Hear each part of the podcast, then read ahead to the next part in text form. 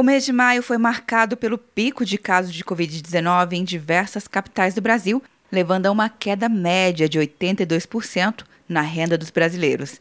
Quem trabalha por conta própria foi uma das categorias mais afetadas pela crise econômica, com queda de 60% da renda média. Os dados são do IPEA, Instituto de Pesquisa Econômica Aplicada, divulgados nesta quinta-feira e tem como base dados da PNAD, Pesquisa Nacional por Amostra de Domicílios do IBGE. De acordo com o pesquisador Sandro de Carvalho, o auxílio emergencial do governo foi fundamental, principalmente para as camadas de menor renda da população. Podemos estimar que a perda total de massa salarial no mês de maio seria algo em torno de 52 bilhões e meio de reais, enquanto que o total do auxílio recebido foi de 23 bilhões, ou seja, 45% do total da massa perdida.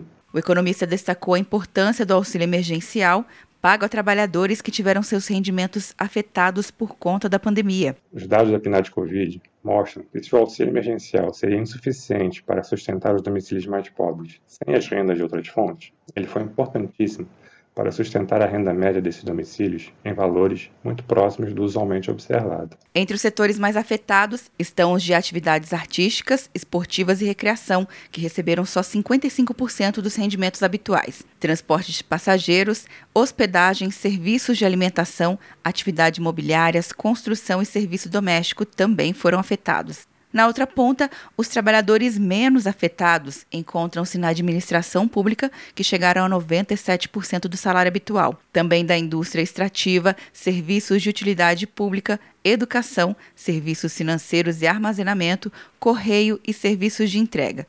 Começou o Arraial Uninter! Para a festa não passar em branco, garanta até 40% de desconto na graduação e pós-graduação à distância. E você ainda ganha a matrícula em um curso de inglês. Inscreva-se e estude sem precisar sair de casa.